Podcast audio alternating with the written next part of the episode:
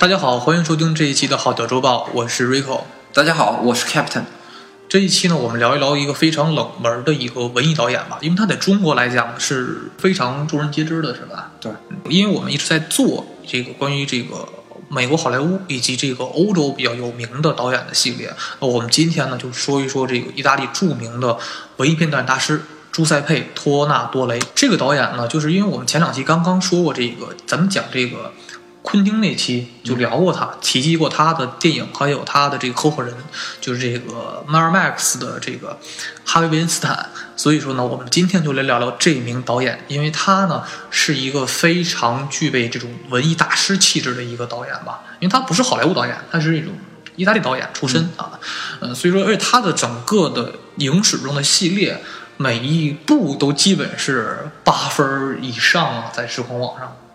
特别。擅长拍那种古典型的文艺文艺片那种人，对他是一种意大利风情的文艺片偏重，在早期来讲，因为他是意大利人嘛，所以我们今天就聊一聊他的呃时空三部曲，就是呃很多人都应该看过的这个《西里贝美丽传说》，还有这个《海上钢琴师》，以及呢呃天堂电影院。对，所以说他的作品呢，就是很具备这种文艺气质。因为这期咱们聊的东西就不是那么热血了，是吧？对啊，聊一聊比较。文艺点的东西，因为这是很多文艺青年都肯定要看的几部影片吧。呃，我们就聊聊了他的这个很著名的时空三部曲。时空三部曲呢，第一部呢，应该是他的早期成名作，就是这个《天堂电影院》。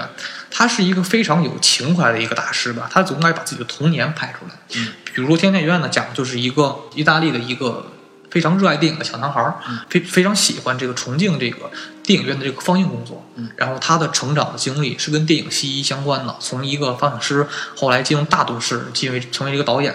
他呢讲的是，他不但讲的是一个人的成长过程，也讲述了一个城市的一个变迁和整个时代的变迁。是一个非常有情怀和感伤的一部电影吧，就像我们上期说过，呃，他这个这个《天电院》这个电影，他剪了很多版，是吧？嗯，咱说那个，咱是我是看的是哈维那个正经的那个版本，很好看。然后你也看过，你比较深啊，你看过那么老的版本，就是他自己版本是吗？我我不是非得要追求深度，我只是非常好奇那个剪的时候，他把那个剪下去的那个。地方他演的是什么东西？嗯，对他自己的版本确实剪的不是，他是为了自己的情怀然后剪的，但不是那么像哈维剪的版那么好。但是他哈维那版呢，就是讲的完全就是一个人的从儿时到应该算是中年成长过程吧。他的中年讲的是这个片片子一开始就讲的是这个小主角多多这个人呢，他逐渐的成为一个在大城市打拼成一个导演之后呢，听突然听到了老家的这个自己的师傅应该是。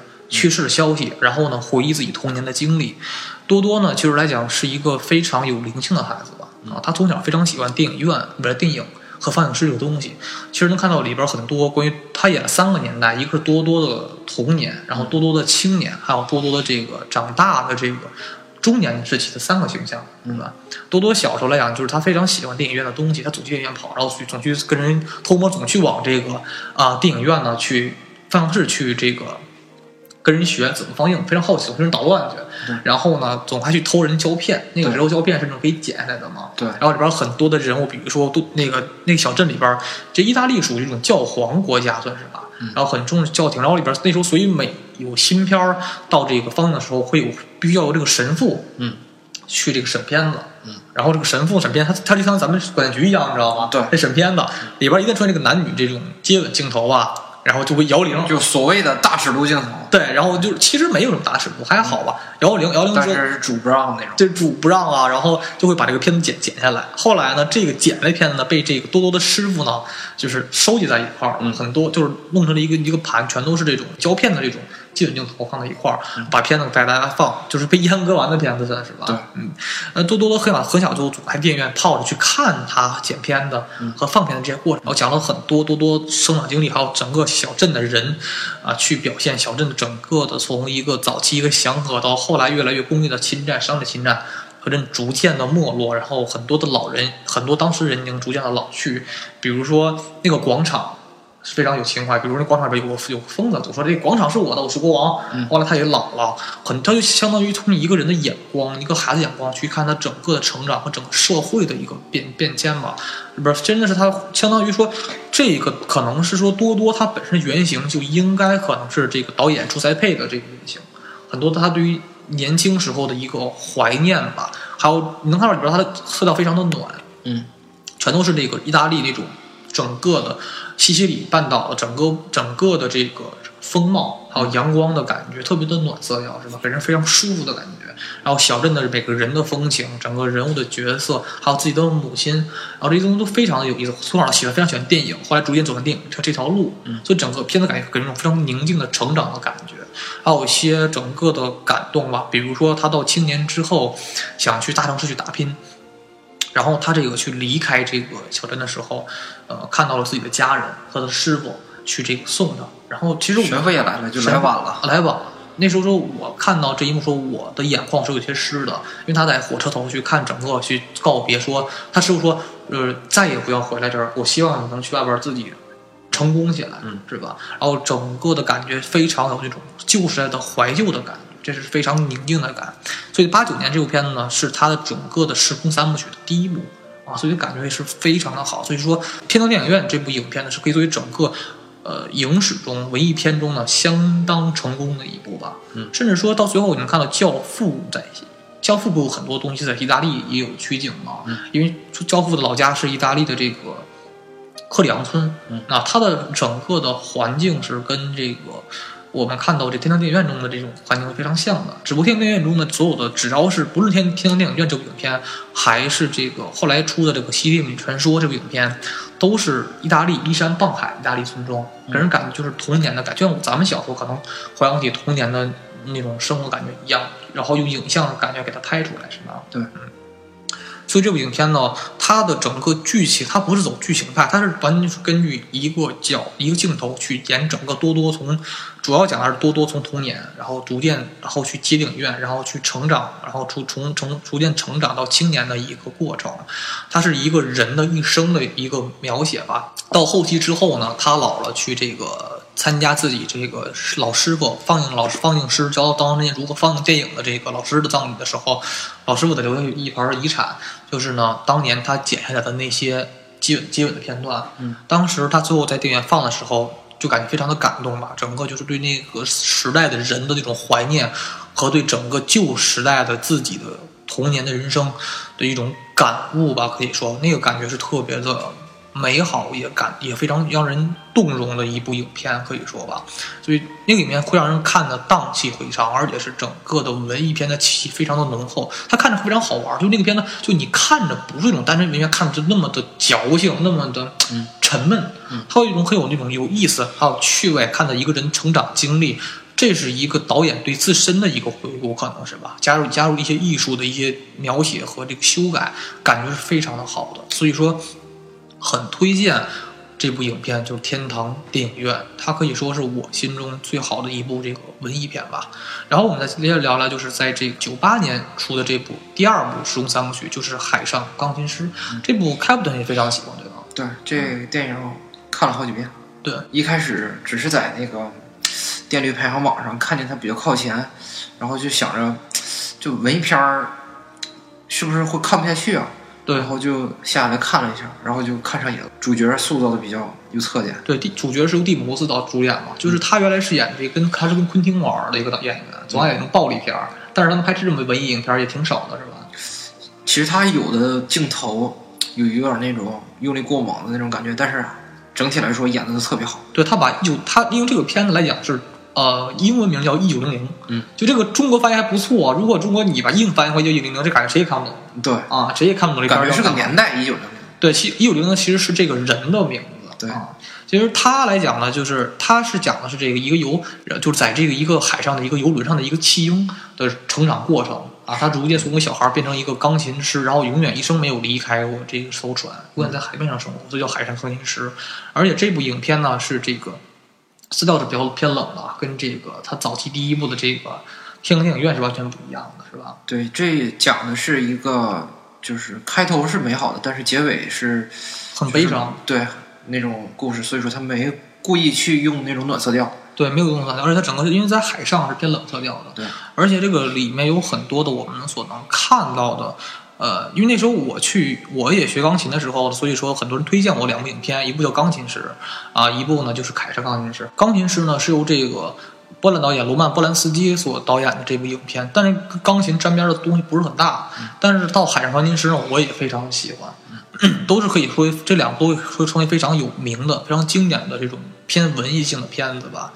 啊，这部《海上钢琴师》呢来讲，就是他讲的是很多，其实海上钢琴师也是从从小到大的一个成长过程，然后遇到了自己的好朋友小号手，他俩在海上作为一个乐手的所有的一些过程吧。而且说了很多很经典的曲子，是吧？对，嗯，比如说他俩，我最经印象最经典镜头是他俩在这个海上，因为在海上有大浪嘛，然后整个船非常颠簸，小号手呢就是自己去逛的时候，发现了在这个大的这种海上游轮的歌舞厅里边，发现了这个呃。主角一五零零在这里边呢，去弹钢琴，然后他把钢琴的这个跟地板的这个呃衔接架给拆开了，然后滑轮可以自由滑。对，跟着整个船在海上的颠簸，去弹了一首非常有名的钢琴，就是《魔力的华尔兹》。嗯，曲子非常的美，伴随着整个海浪的涌起吧，感觉感觉像梦了一般的感觉。这是我觉得最美的情况，是吧？那我们接下来呢，就让大家欣赏一下这首《Magic Words》。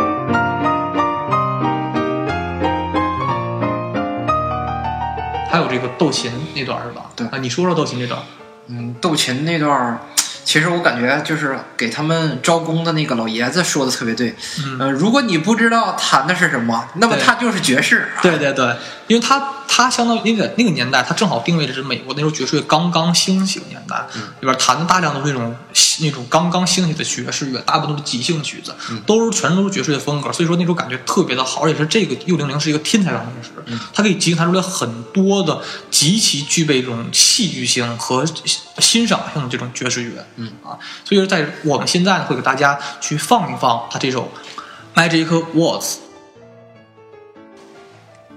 嗯，其实它里边还有很多的经典的镜头，比如说他跟这个另外一位这个黑人扮演的这个天才的爵士钢琴大师，传说是爵士乐的创始人，创始人。一个妓院专门给妓院配背景音乐的那种，应该是那种弹乐手吧，然后弹的感觉特别的销魂的这种感觉啊，他俩斗琴斗的非常的精彩那段，那段也是整个我能看到最精彩的一段。呃，比如说现在很多量很多都看不到镜有斗琴的那种镜头吧，嗯，啊，它也是最经典镜头就在就在这儿了，里边很多大量的快速的爵士乐，嗯，去我们会给大家去说去一一去放出来这些爵士乐。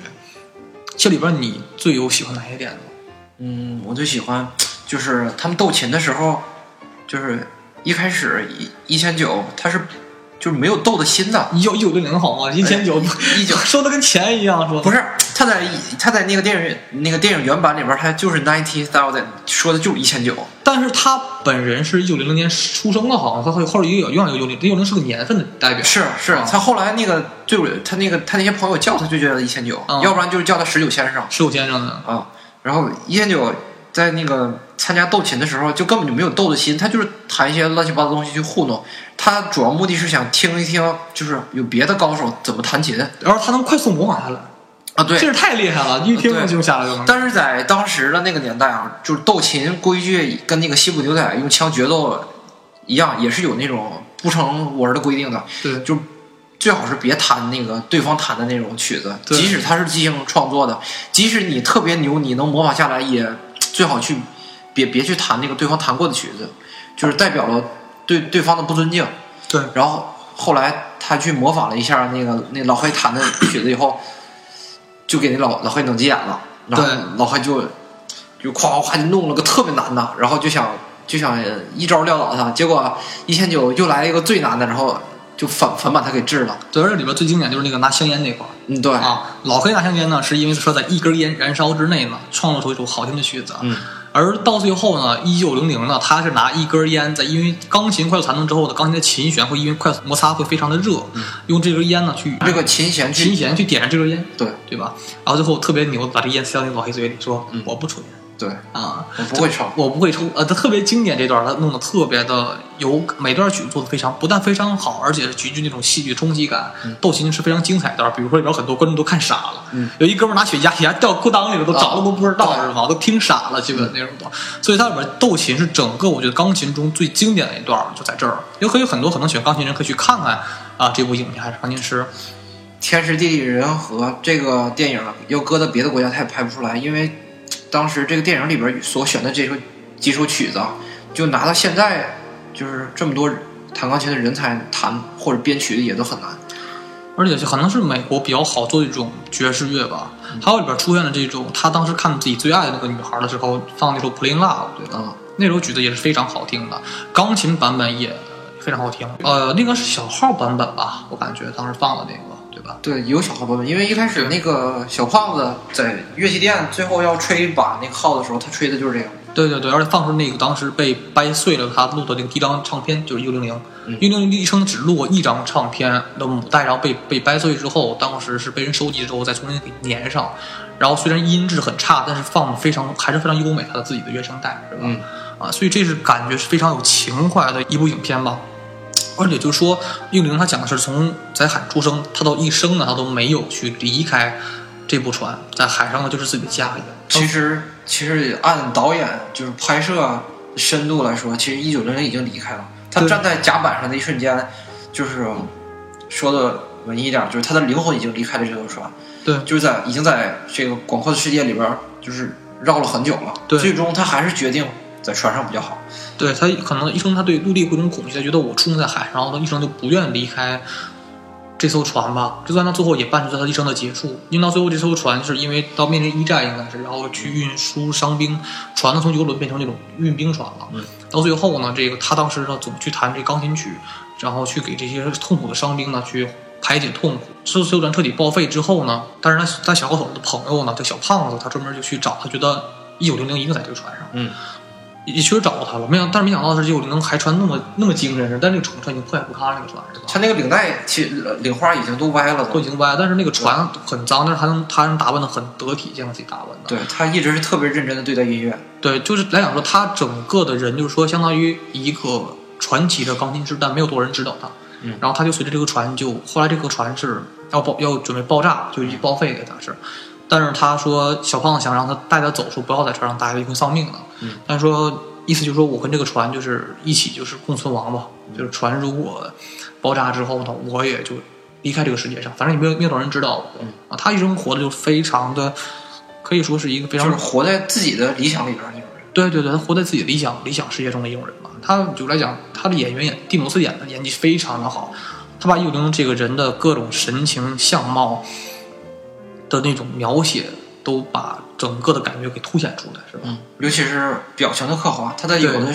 时候就是想心里的那些想法，通过细微的表情表现的就特别好。对对对，对这个整个感觉是个非常伤感的一个故事吧，因为他幽灵到最后也没有找到自己的真爱，然后最后也去跟船一起去消失了，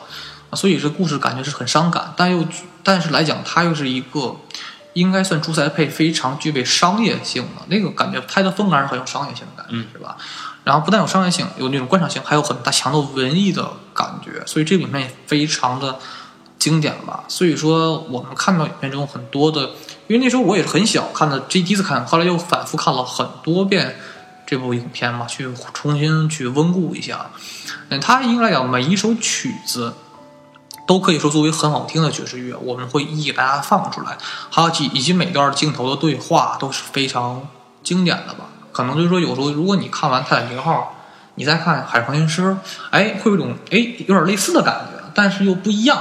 啊。对，都是以船为载体，载体，然后讲述了一个爱情故事，然后最后结果都不是特别的完美。对，但是我觉得《一五零海上钢琴师》这种片，它爱情戏份比较少，对吧？他一直都讲的是，就是他从这个电影的中间开始讲的时候，他一直想下去，完了就是后来他虽然没下床，但是他一直也都是在想着那个他见着那个女女女女女孩，完了也最后也没，就是不不知道出于什么原因，他就是导演留给观众想象的空间，对他为什么没下去？对，当时他尝试想去下下那个甲板下去，但是他没走了一半还是回来了，是吧？没有到陆地上站了一步。但是那个女孩好丑啊，知道吗？这个不要随便评论，因为这个这个女孩就是从美国人的审美角度来讲啊，就跟中国人就是上一代的人喜欢中国男人国字脸那种感觉似的。但是我觉得朱塞佩来讲，他的第一部影，他不他的那个《时空三部曲》第一部《天津电影院》那部影片的女主角，就是那个他那个对象，嗯，呃，虽然露脸不多，但是感觉还挺好看。她符，就是那个那个那个主角，那个女主角主要是符合了亚洲人的审美，就是天呃，就是《海上钢琴师》这个女主角符合的是美国人的审美，就是美国人都喜欢这种，就是呃叫怎么说，天庭饱满，地正方圆，然后美国人还喜欢厚嘴唇的，嗯，对，啊，然后。基本上就是符合了所有特征，但是那个女孩基本没有什么戏份，镜头镜头非常少，就就是大概有几分钟镜头，就是个引子，就是个引子。对，所以有没有他一生过得属于这种过得属于没有什么爱情，但是属于自己理想的世界中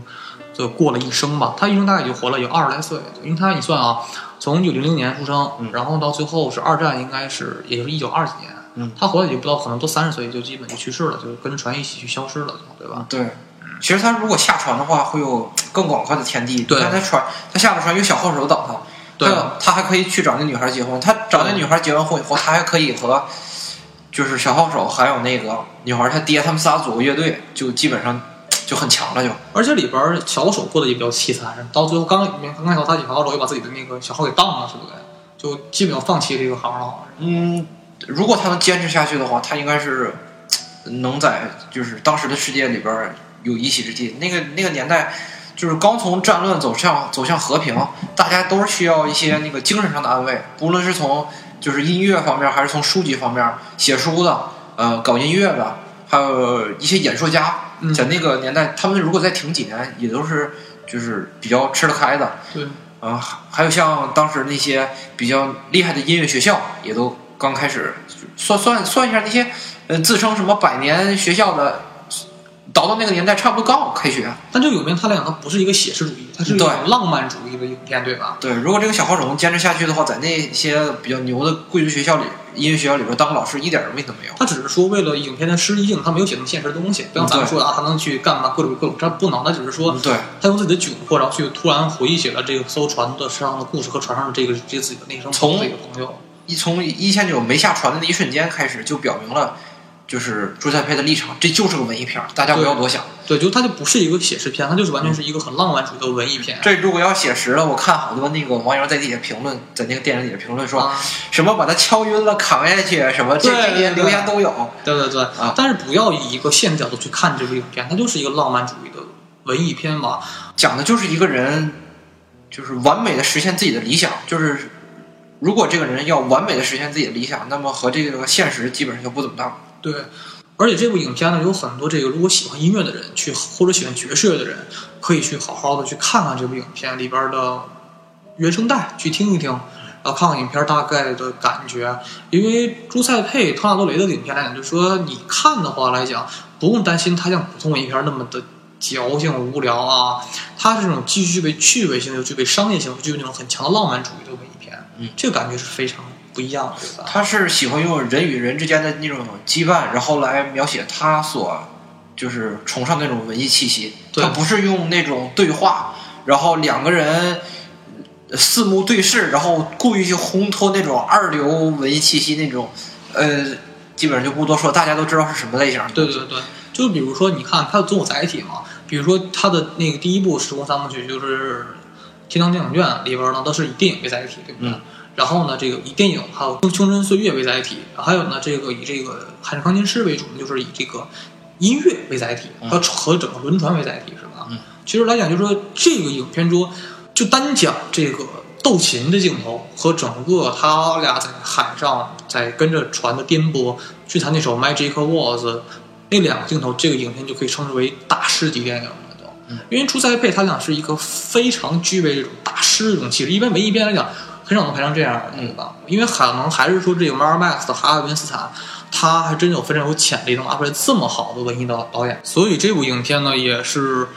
推荐大家看的吧，因为其实来讲，实在被托阿托雷他的时空三部曲呢都非常的值得看。如果是文艺青年或者是音乐爱好者，都可以去好好的去看一看这部影片。因为电影来讲也非常好，非常好。很多很多影迷基本这三部曲都是不能错过的三部影片，是吧？嗯。所以那我们接下来呢就去聊一聊这个第三部时空三部曲，就是这个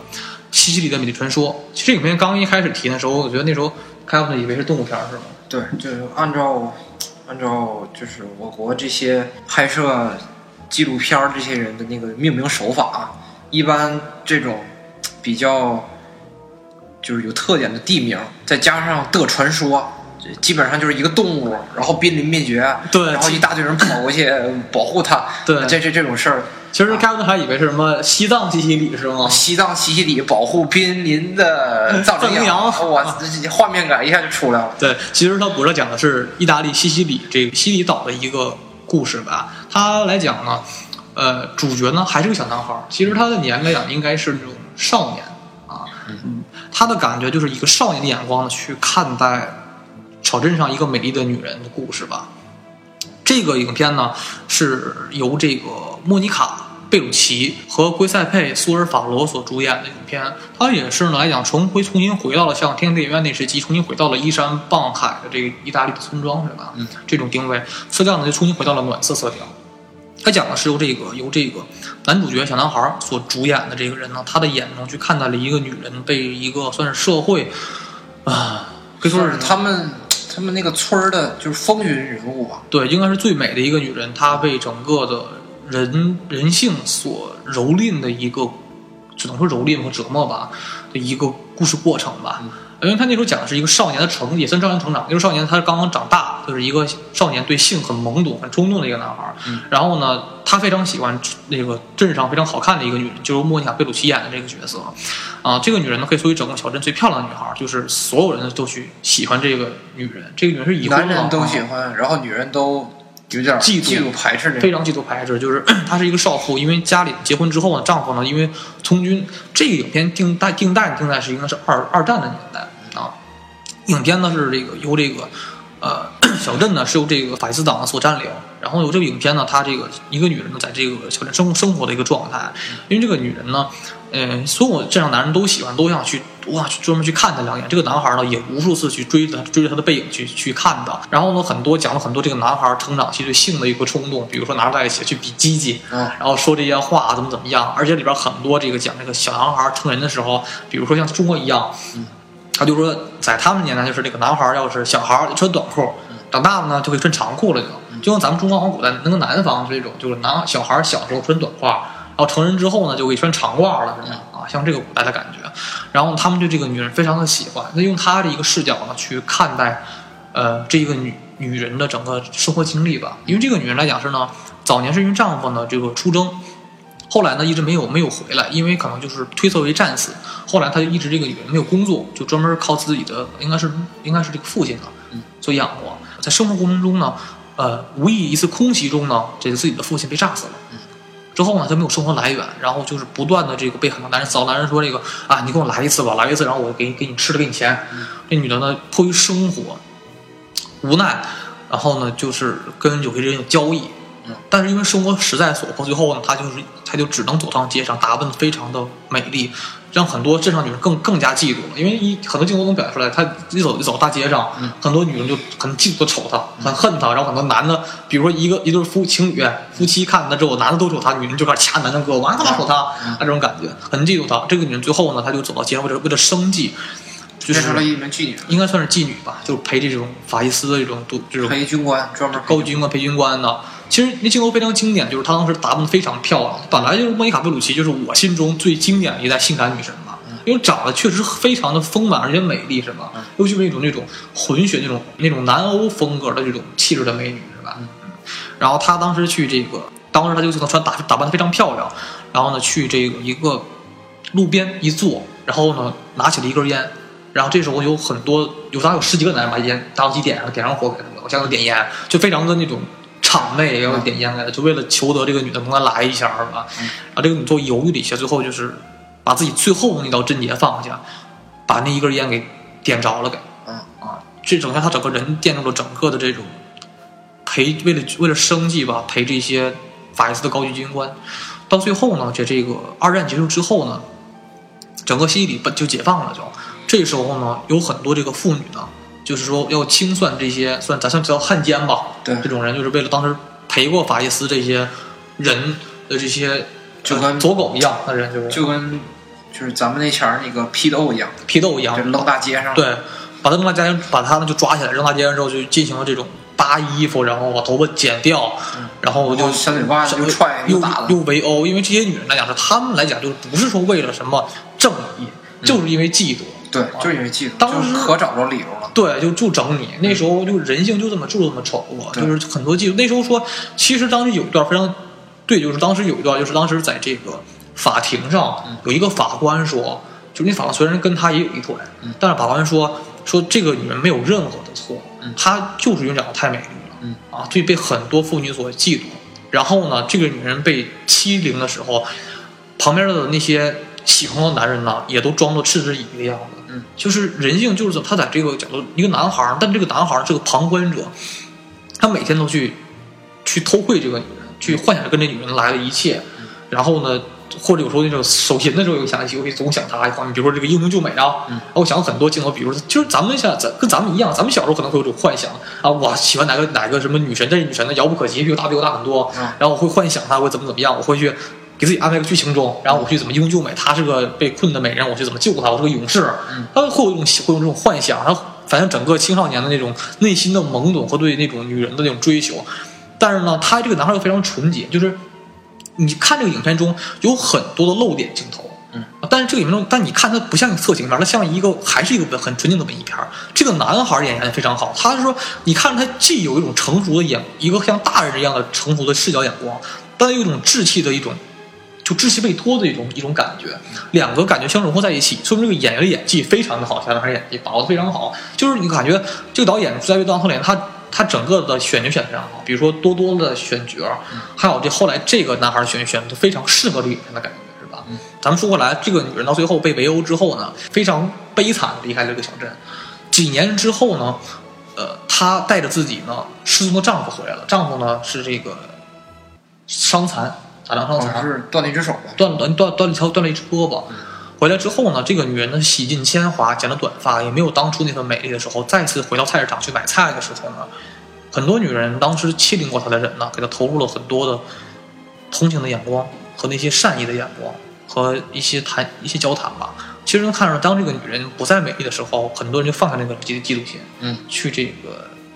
更加也是也是有点儿有点儿愧疚，就是原来被自己欺负的人，然后又回来了以后，感觉有点挂不住那种感觉。对，其实来讲，就是这跟人人类社会就是这样。就比如说，我们看到，比如上学校有一个班里特别帅的一个帅哥，或者打或者哪儿特别有才的一个人，那很多人不如他，就会去排挤他、孤立他，对，是吧？然后当这个人呢不行的时候呢，就感觉哎，你跟我同类了，我又跟你好，我又跟你能接触了。就人性就是这么一个复杂的一种东西吧。所以说到最后，这个女人醒枪回来之后呢，但这个男男小男孩呢很小，也有对象了。他再去看见这个女人之后呢，真的是内心中真的是那种，啊、思绪万千吧啊。其实里边讲了很多这个男孩的童年的故事，也非常的多。嗯、他他的眼光呢，看待一个纯洁的一个女人呢，逐渐被这个人性所吞噬吧。啊，到最后的一些的悲惨的遭遇，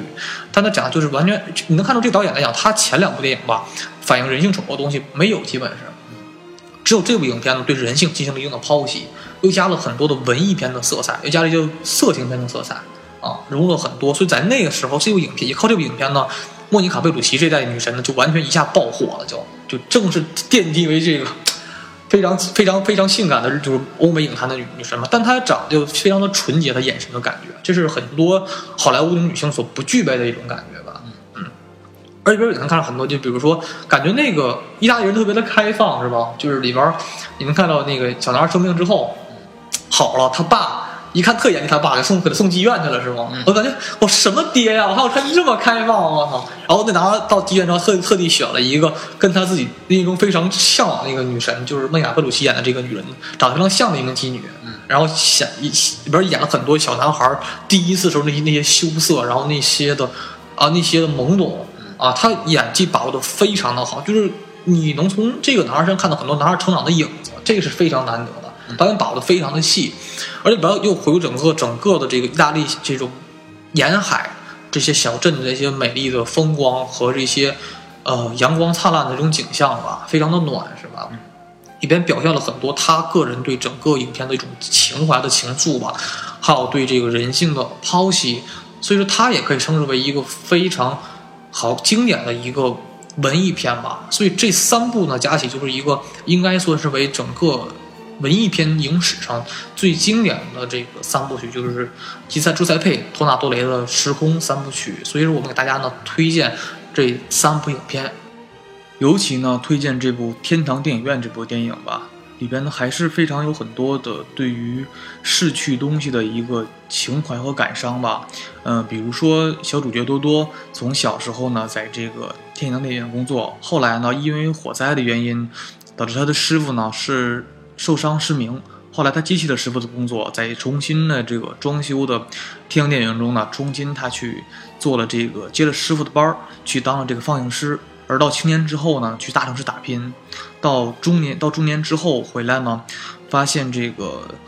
老电影院呢要被拆除了，改造成这个为这个停停车场，当时呢就要被这个爆破，所以当时很多当年那些看电影那些老的常客们都变成了老人，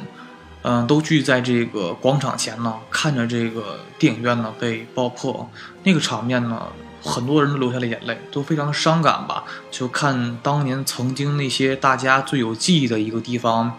呃，不在了。所以说这部影片呢，无论从岁月还有各方面角度上来讲，都会让人非常有很多的感触感触吧。就像主角他本身，呃，在中年之后虽然成功了，但遇到的每一个女朋友都不是什么真正自己爱的那个人，他永远怀念过去的那第一个初恋，所以他内心也在寻找真正的当时最初的那份初衷和最开始的那份最美好的记忆吧。所以我非常推荐《天堂电影院》这部影片，因为它可以说作为朱塞佩导演的最经典的一部作品吧，也是让我感触最多的一部作品。以及呢，这名导演他其余的一些也是非常好的作品，有什么《天伦之旅》啊，都是评分八点四分左右，的高分的影片。所以说他的影片都是来讲文艺青年都应该去看一看这个影片的。嗯，好，那我们今天就到这里吧，拜拜。拜拜。